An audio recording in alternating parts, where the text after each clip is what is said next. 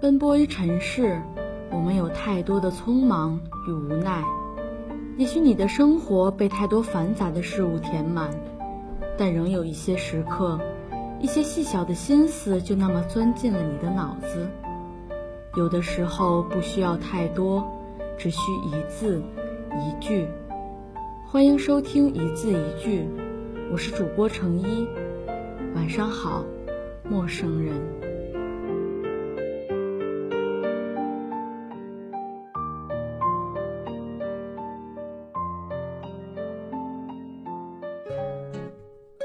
大家还记得，在第二期节目中，我和大家讨论了一些关于遗憾的理解和感悟吗？今天想和大家分享一篇关于遗憾的文章。这篇文章叫做《千万不要参加前任的婚礼》。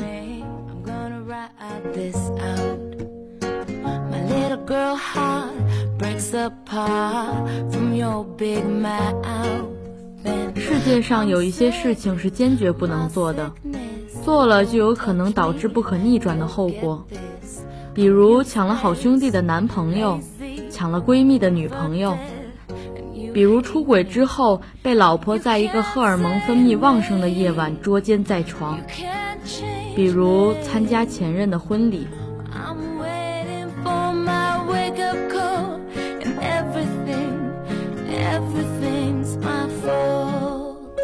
无论对于单身的。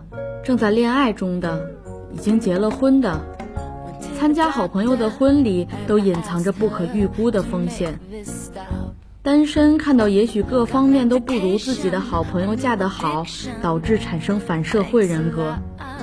正在恋爱中暂时还不想结婚的情侣，被婚礼独特的氛围刺激，回到家之后被对方逼婚。已经结了婚的。看到别人家的老婆、别人家的老公，对自己的另一半心生不满，引发不必要的家庭矛盾。参加前任的婚礼，以上风险呈几何量级上升。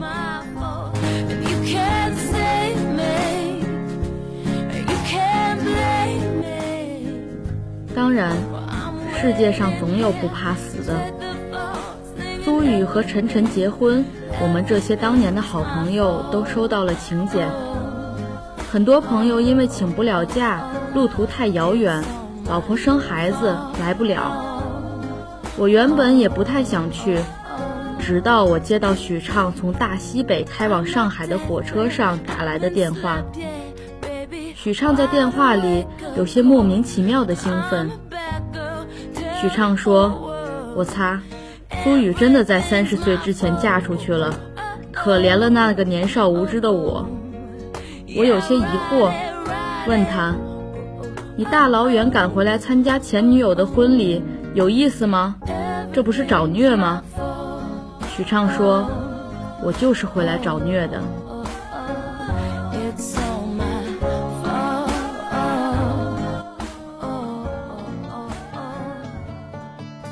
许畅时间算得刚刚好，在婚礼开始的前半个小时赶到，风尘仆仆的。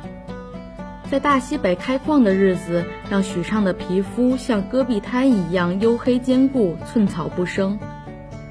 我们这些当年的好朋友被安排坐在离舞台最近的一桌。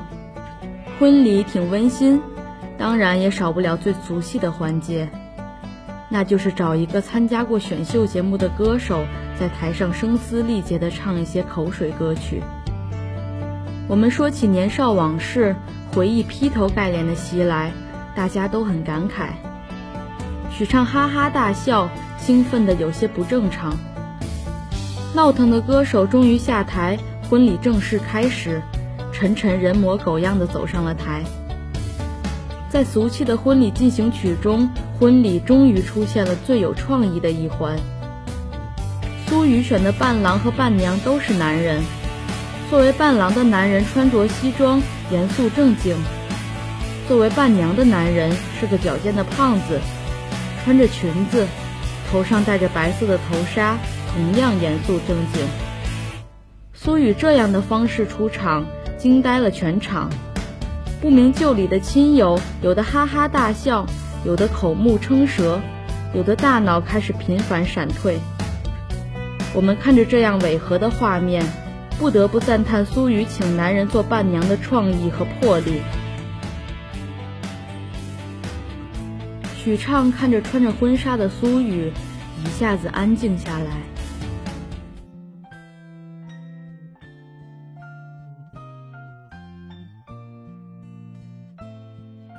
人生中总有一些时刻，我们会从热闹中突然沉默下来。到最初的起点，记忆中你青涩。这种沉默背后，也许有千言万语，也许什么都没有。许畅就这样看着苏雨的父亲把苏雨的手交给了晨晨。我有些担忧地看着许畅，许畅脸上却还带着笑。台上，新郎新娘交换戒指，说我愿意，接吻。苏雨似乎完全沉浸在幸福中。并没有注意到台下沉默中脸上带着傻笑的许畅。许畅突然拿起桌子上一瓶洋河大曲，咕咚咕咚灌了几口，噌的站起来冲了出去。我拉了许畅一把，没有拉住。我心想：坏了，要出事。接下来的画面深深地印在我的脑海里，我甚至因此留下了恐婚的阴影。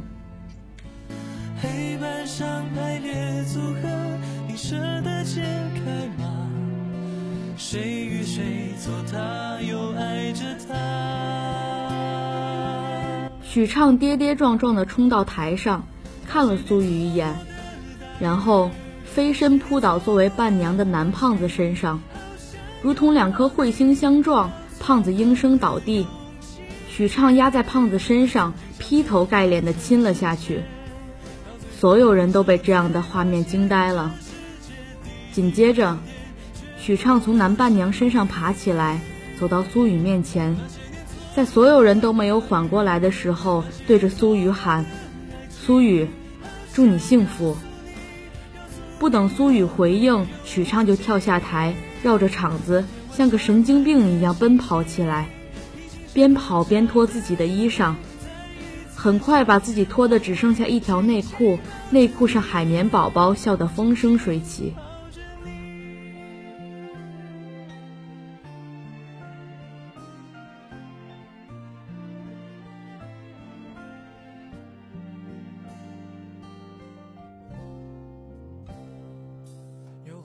许畅边跑边喊：“苏雨，祝你幸福！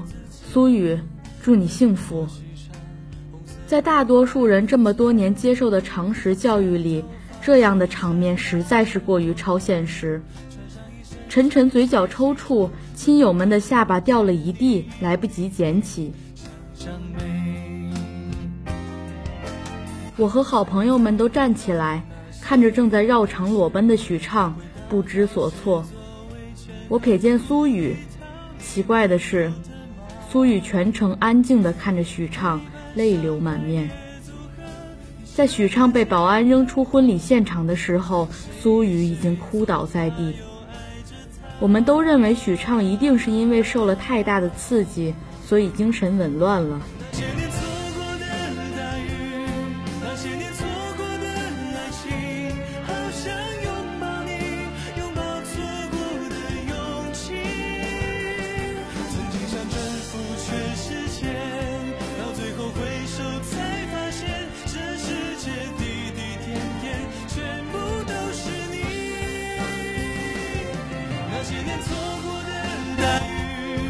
那些年错过。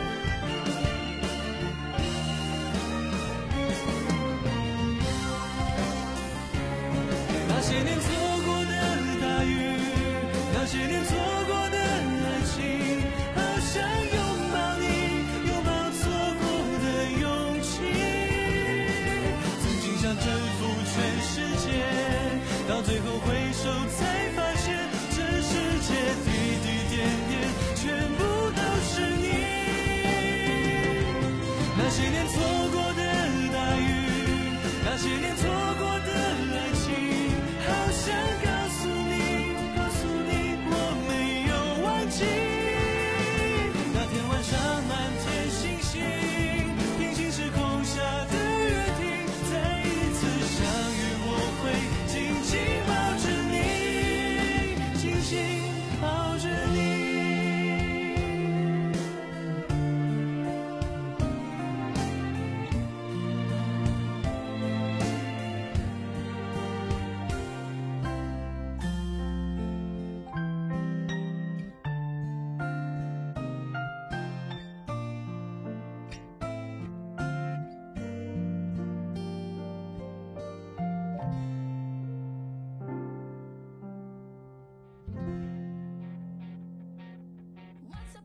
婚礼结束之后，我们几个要好的朋友和许畅在路边撸串儿。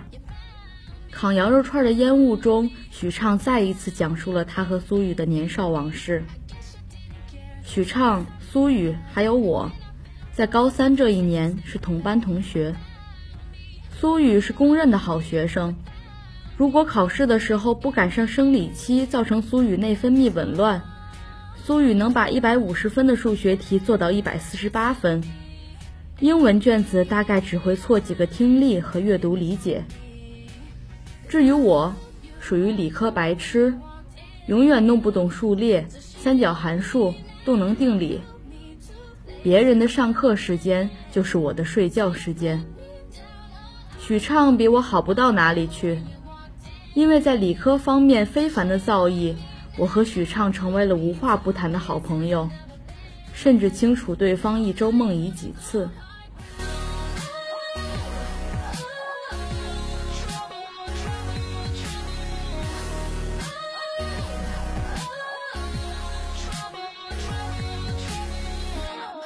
许畅和苏雨的第一次接触发生在一节钠水反应的化学实验课上，实验结果我现在都还记得。首先，钠会浮在水面上，接着，钠会溶解成一个闪亮的小球，并在水面上四处游动，发出嘶嘶的声响。如果水里滴入了酚酞，事液会变红。没错，就是这个简单的实验，许畅玩出了花样。许畅偷了一大块钠，趁苏雨不注意，粘在了苏雨的座位上。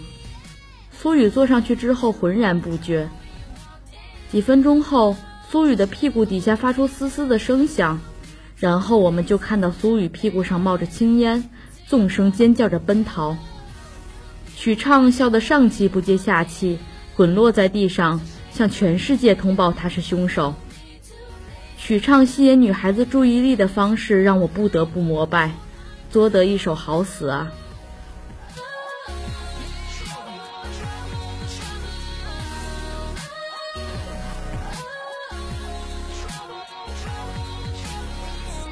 许畅却有自己的理论，想要让女孩子对你印象深刻，就两个方法：要么对自己狠，要么对女孩子狠。事实证明，许畅的作死行为取得了显著的成效。苏雨从此不再跟许畅说话，甚至不再正眼看他。作为我们高三三班的班花，追求苏雨的男生比那些年我们做过的习题集还多。苏雨最终被我们隔壁班上的一个小白脸追上，两个人多次被目击在小树林约会。这件事被我们整个高三三班引为奇耻大辱。我们自己池塘里的鱼竟然被别人的鱼钩钓走了，这跟八国联军入侵了北京城，在皇帝的龙椅上自拍有什么区别？许畅痛陈。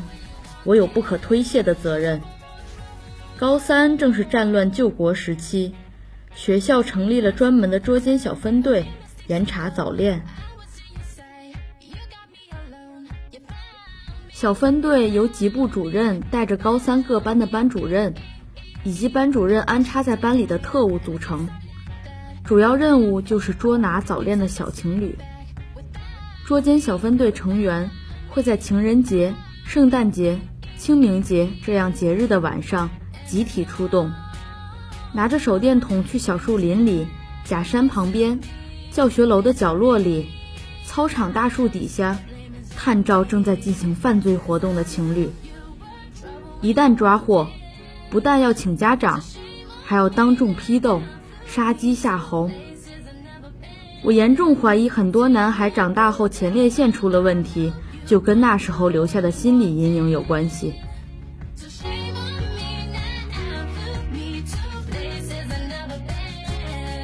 你想啊，你在黑暗的小树林里，怀里抱着姑娘。嘴里说着情话，姑娘莺莺燕燕。突然之间，一道手电筒的光柱突然不由分说的射过来。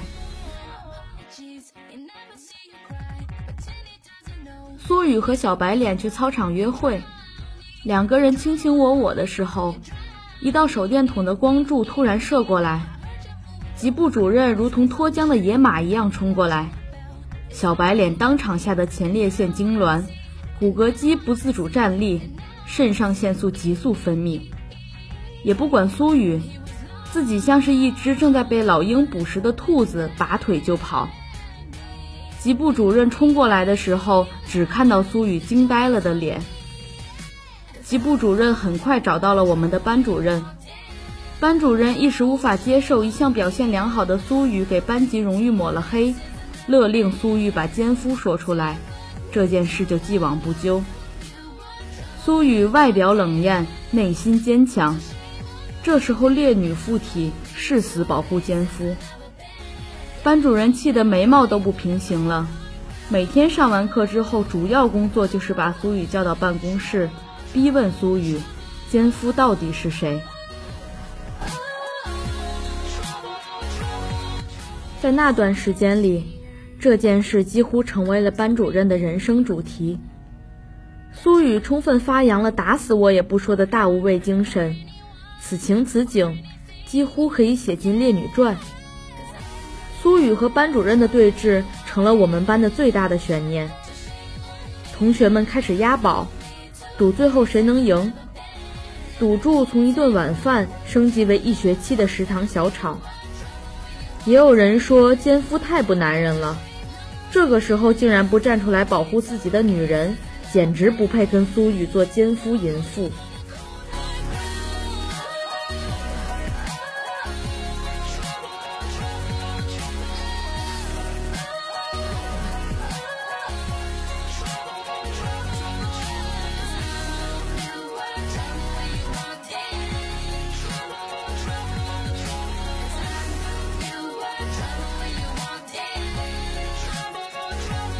办公室里，班主任不厌其烦地对苏雨循循善诱。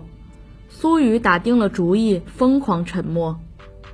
就在班主任即将崩溃，打算放弃逼问苏雨，重新寻找人生主题的时候，许畅突然冲进来，一把把苏雨拉到自己身后，对班主任义正言辞地说：“奸夫就是我，我就是他奸夫。”苏雨惊呆了。不可思议地看着表演如此逼真的许畅，那个瞬间就想亲自颁给他一个奥斯卡最佳男主角。班主任大喜，大吼：“我就知道是你这样的坏学生带坏了苏雨。”班主任终于找到了新的人生主题，喊出了永恒经典的三个字：“叫家长。”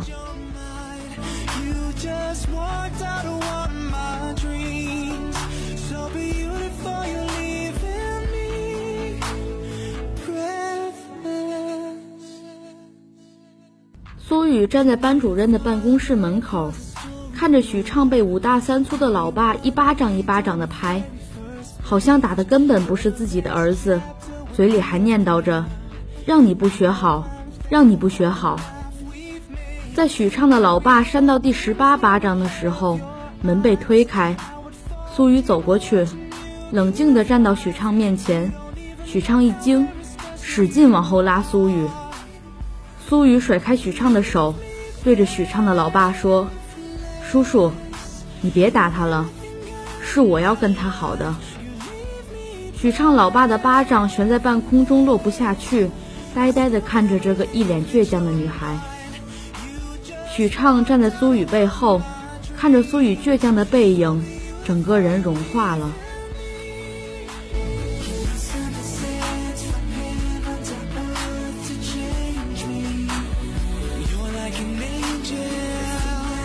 这件事情结束之后，苏雨毅然决然地和小白脸分手。把所有的精力都用在学习和强迫许畅学习上。许畅不再和我们一起睡觉，不再跟我爬墙出去上网，甚至不再跟我一起去食堂吃饭。取而代之的是，许畅一日三餐都和苏雨一起吃，两个人对坐着，假装不认识，各自手里捧着一本英语词典，边吃边背，偶尔抬头看对方一眼。大概两个人发明了某种电码，用眼神互换信息。晚上，许畅拿着小手电，缩在被窝里闷头苦学，只有自己偶尔不小心放了屁，才把头探出来喘口气。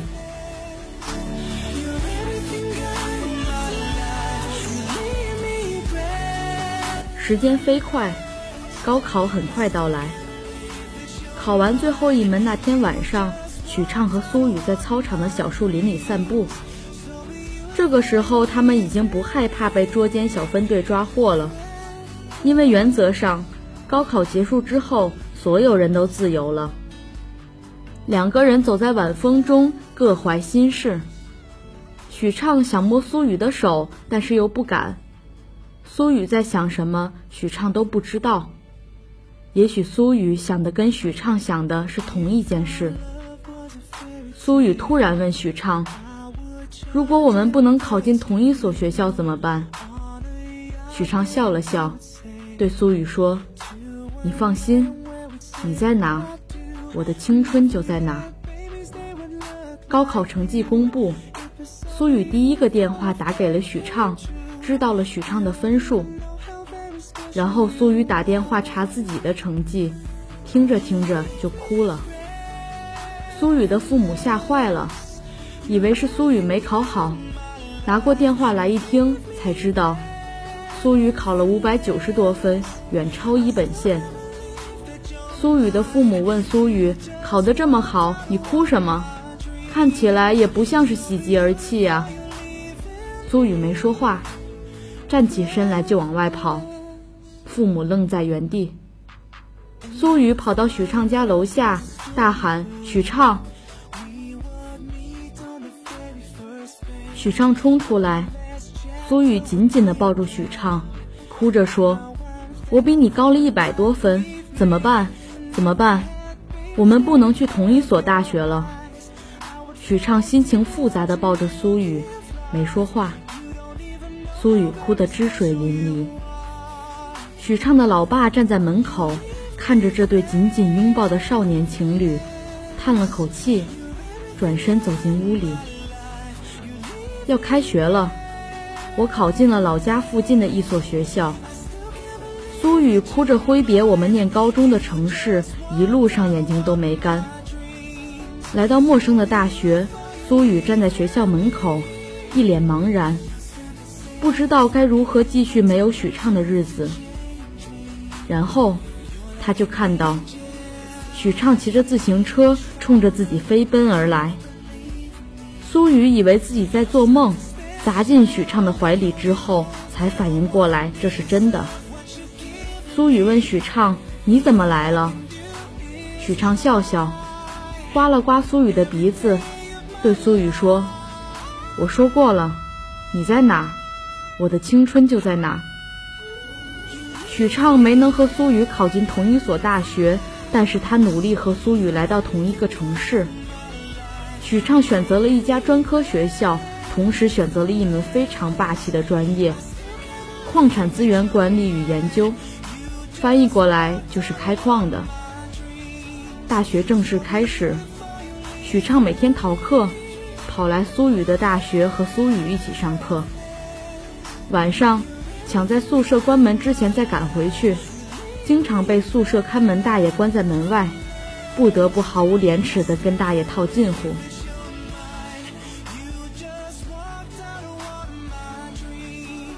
看着许畅每天疲于奔命，苏雨很心疼，但是又舍不得有许畅陪她一起上课的日子。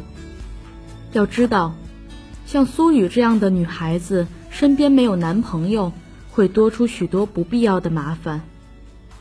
于是苏雨主动提出，要不我们一起在学校附近租个房子，要是太晚了，你就别回去了。许畅不敢相信自己的耳朵。苏雨竟然主动提出了这样的要求，就跟直接说：“许畅，我们睡觉吧，有什么区别？”作为一个要求进步的社会主义新青年，面对苏雨这样过分的要求，许畅当天晚上就开始拼命找房子，最终在学校附近的一所民居住了下来。从此之后，两个人就过上了小夫妻的日子。许畅坦白，自己经过整整两个学期的努力，包括装可怜、装失眠、装阑尾炎，才最终和苏雨睡在了一张床上。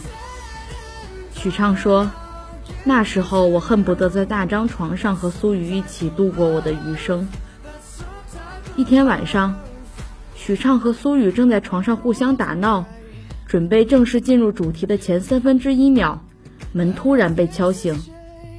两个人停止了动作，许畅非常不愉快地喊了一声：“谁啊？”门外一个声音杀进来：“苏雨，你给我开门！”许畅愣愣地看着脸色惨白的苏雨，不明所以。许畅只穿着内裤，打开门，一个男人站在门口，杀气腾腾。男人看了，径直走进去。苏雨衣冠不整。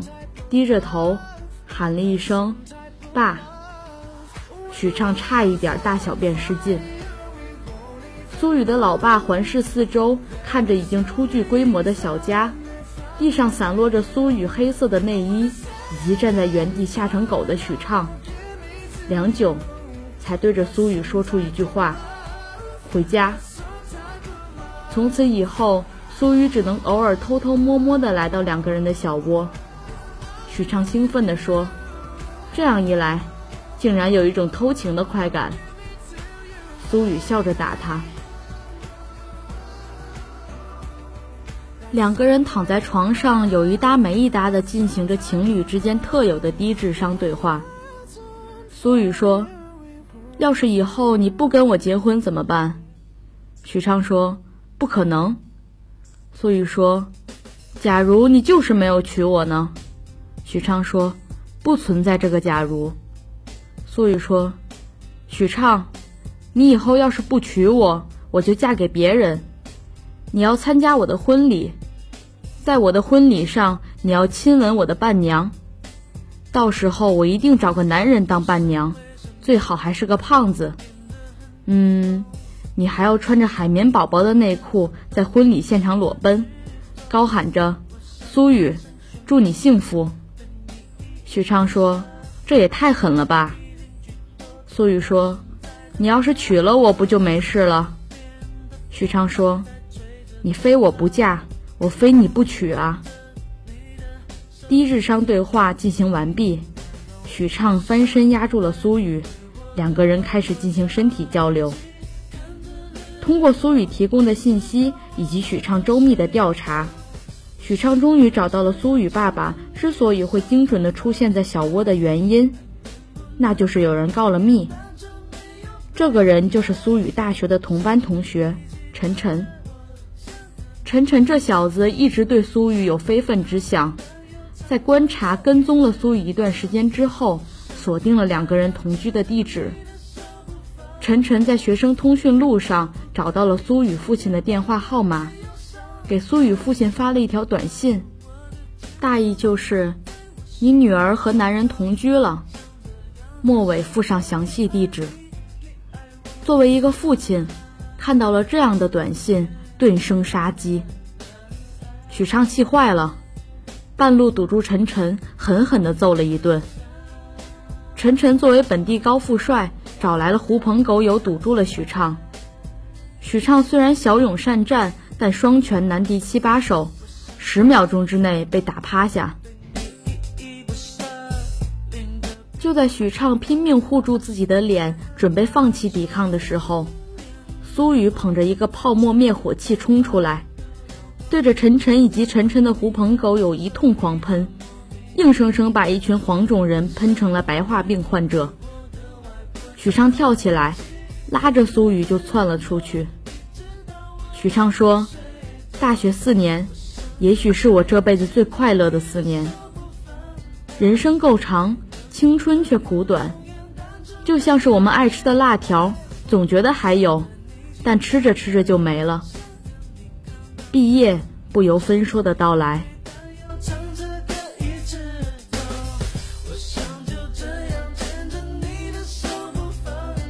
苏雨在外企校园招聘的第一个环节就拿到了 offer。许畅拿着自己的简历跑遍了大大小小的相关企业。因为专业不对口，找工作比在小笼包里找到小龙女都难。许畅很失落，尤其是看到自己的女朋友那么优秀，许畅就更失落了。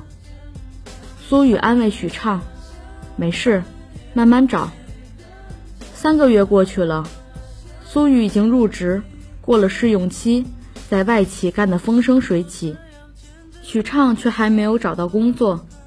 这几个月的房租都是苏雨付的。就在许畅即将堕落的时候，一份工作机会找到了他，但是工作地点不在本市，而要去大西北。简单的说，就是去大西北和工程队一起开矿。许畅举了一千万个参加开矿的好处，但是苏雨少有的情绪激动，坚决反对。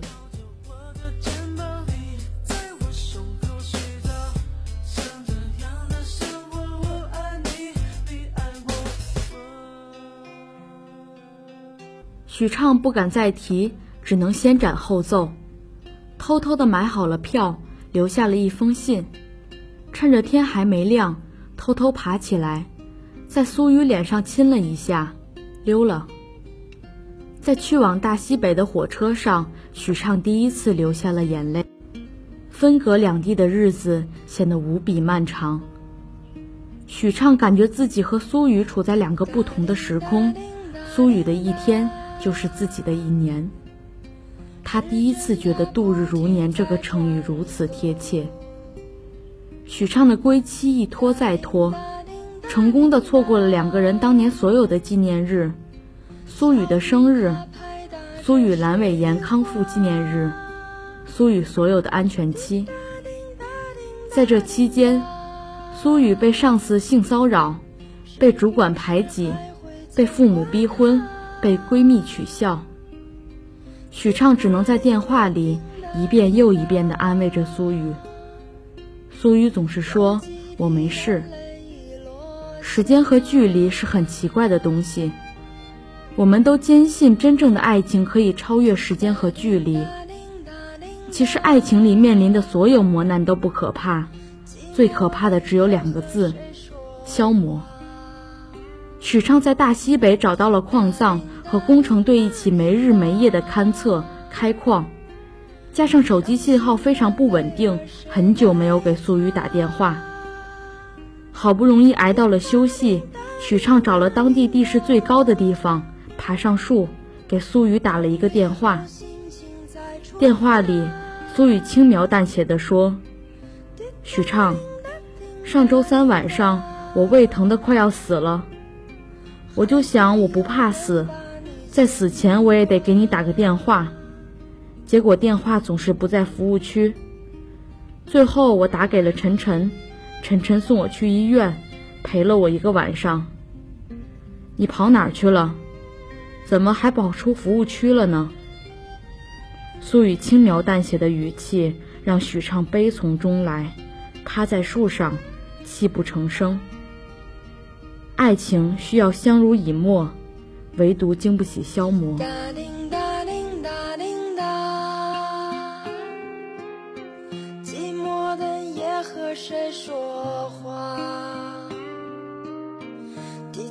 许畅在大西北待了十个月，成功的找到了矿石。在工期结束的当天，许畅兴奋的打电话给苏雨，想告诉苏雨，我就要回去了。结果在许畅开口之前，苏雨一句话就把许畅砸进了谷底。苏雨说：“许畅，我很累了，我们分开吧。”许畅风风火火地赶回本市，认定一定是晨晨趁虚而入，打算冲回去揍晨晨一顿。然后强行推倒苏雨，好好恩爱一番，就什么事也没有了。许昌回到他和苏雨居住的小区，就看到苏雨的左腿打着石膏，在晨晨的搀扶下艰难的走路。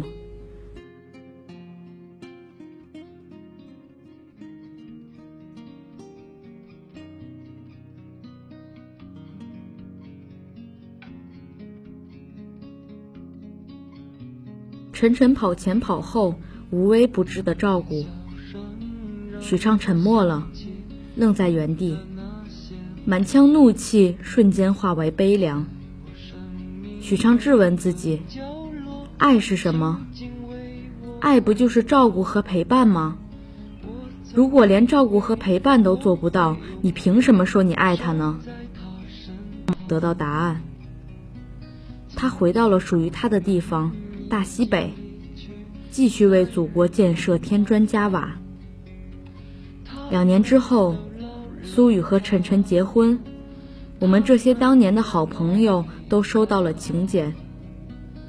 很多朋友因为请不了假，路途太遥远，老婆生孩子来不了。我原本也不太想去，直到我接到许畅从大西北开往上海的火车上打来的电话。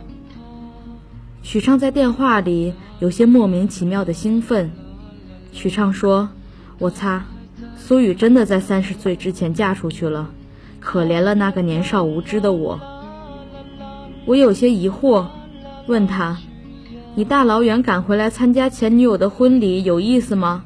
这不是找虐吗？”许畅说：“我就是回来找虐的。”